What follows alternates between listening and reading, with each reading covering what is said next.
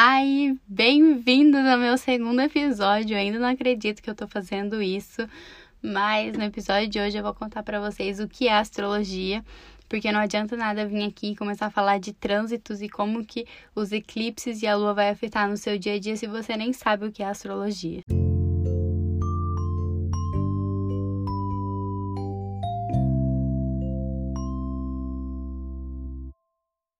Onde surge a astrologia? A astrologia surge nas primeiras civilizações, quando as pessoas precisavam entender qual que é a hora de plantar, de colher, para produzir melhor, né? Então elas começaram a estudar os astros, o Sol, a Lua e tudo que gira em torno do nosso planeta, Marte, Saturno, Plutão. Então foi estudado isso, os astros, e perceberam que os astros também influenciam as pessoas. Foi surgindo assim então a, o mapa astral, que nada mais é do que a foto do momento que a gente nasceu. Essa foto é representada por um círculo dividido em 12, e cada partezinha desse círculo são 30 graus, gerando o total de 360 graus. Mais tarde foi feito o calendário que a gente tem hoje, de 365 graus, com base no estudo astrológico, tá? Ah, Raíza, mas aonde que entra o signo? O signo entra em cada partezinha dessa. São 12 signos que entram em cada casinha dessa. Cada, me... cada partezinha de 30 graus é uma casa que representa um aspecto da sua vida. E cada partezinha dessa entra um signo. Eu gosto muito de contar essa história que dá para vocês começarem a entender o que são os signos e como que eles surgiram assim, os nomes e as características de cada signo, tá? Então, o ano novo astrológico, ele não começa no dia 1 do 1 do ano que for. Ele começa no dia 20 de março, com o primeiro signo, que é Ares. Ares é a semente, é a sementinha. E eles acreditavam que tinha um carneiro enfurecido embaixo da terra, que cabeceava a terra assim, fazendo que, que os brotos nasciam. Depois, muito mais tarde, foi os gregos deram o nome de Ares, que é um deus da guerra, onde tem uma força irracional. Porque se não for irracional, não faz nada, sabe? E tá apaixonado, uma das características é estar tá apaixonado, porque estar tá apaixonado é ser irracional. O planeta que rege Ares é o planeta, um planeta vermelho, que é o Marte, regendo Ares, que é um planeta enfurecido, eles acreditavam.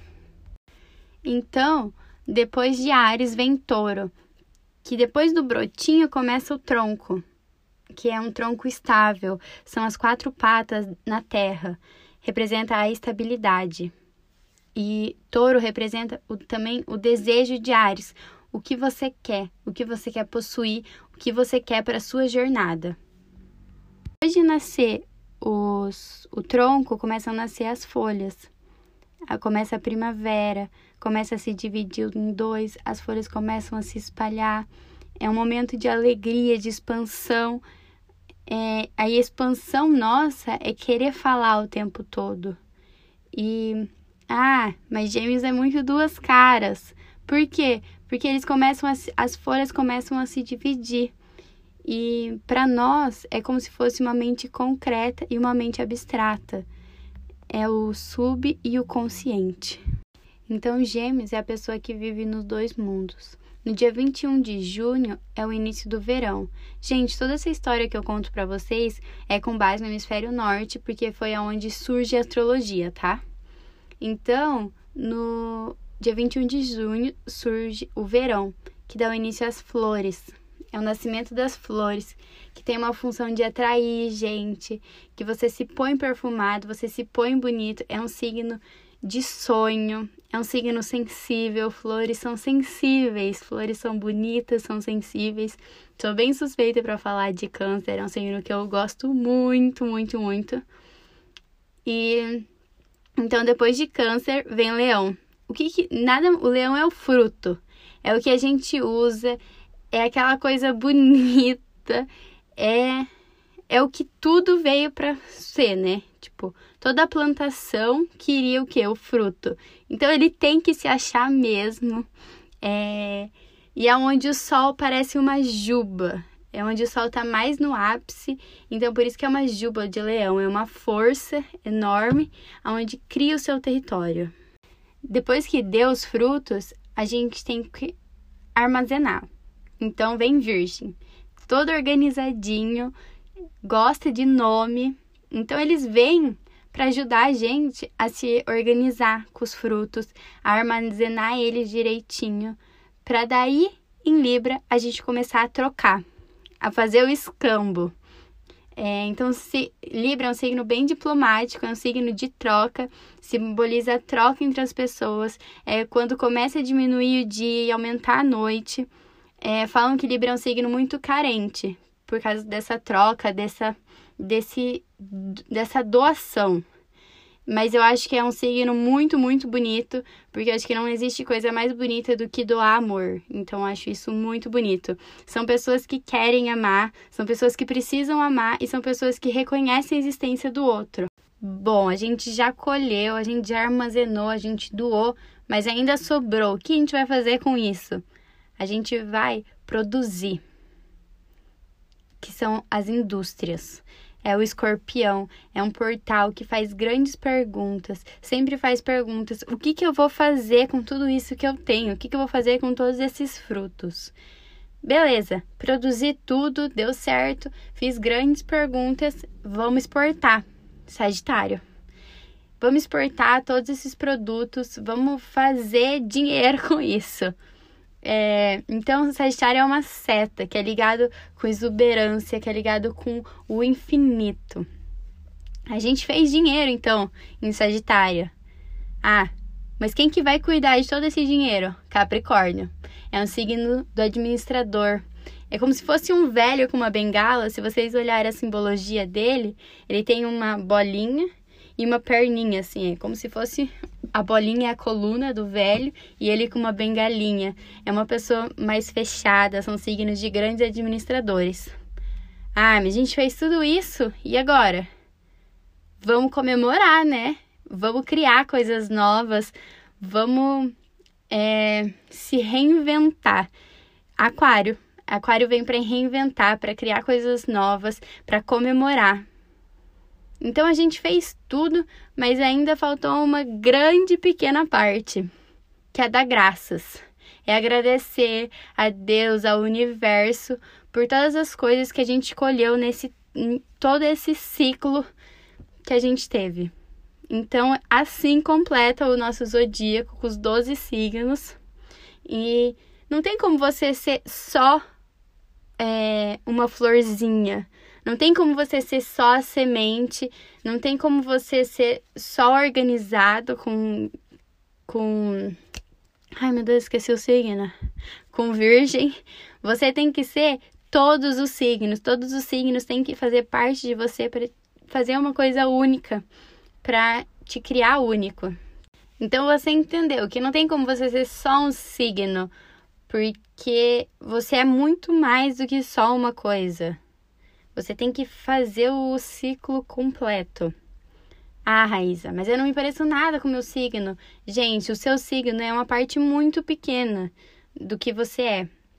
O seu signo nada mais é do que onde o sol estava no momento que você nasceu. É isso que é o signo, tá? Então é isso que você lê em de revista, jornal.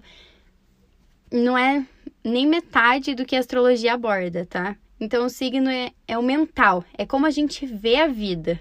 Já a lua, que muita gente fala, é como a gente é afetado emocionalmente. Então, fala muito sobre sentimentos. E o ascendente é o signo que está aparecendo lá no horizonte quando você nasce, tá? É como você se mostra para a vida, é, praticamente o seu jeito único de ser vai ser o seu ascendente. Raíza, mas e os irmãos gêmeos? Gente, eles podem nascer com uma diferença de minutos e alguns deles são bem diferentes um dos outros, né? Porque cada signo tem uma vibração mais alta e mais baixa, como luz e sombra. Então, cada pessoa é única, certo? E então a gente trabalha essas energias, essa luz e essa sombra de maneiras únicas. É, eles podem ter um mapa praticamente igual, mas o jeito que eles vão trabalhar essa luz e essa sombra é diferente. E a astrologia vem para você criar consciência dessa sombra. Quanto mais você cria consciência dessa sombra, mais você consegue mudar ela. E é por isso que eu estudo astrologia, porque se eu sei que uma coisa está me influenciando, é mais fácil de eu ir lá e consertar e mudar ela do jeito para melhor. Então, a gente, cada vez que a gente estuda astrologia mais e mais, a gente consegue se tornando a melhor versão de nós mesmos. E eu acho isso muito bonito na astrologia.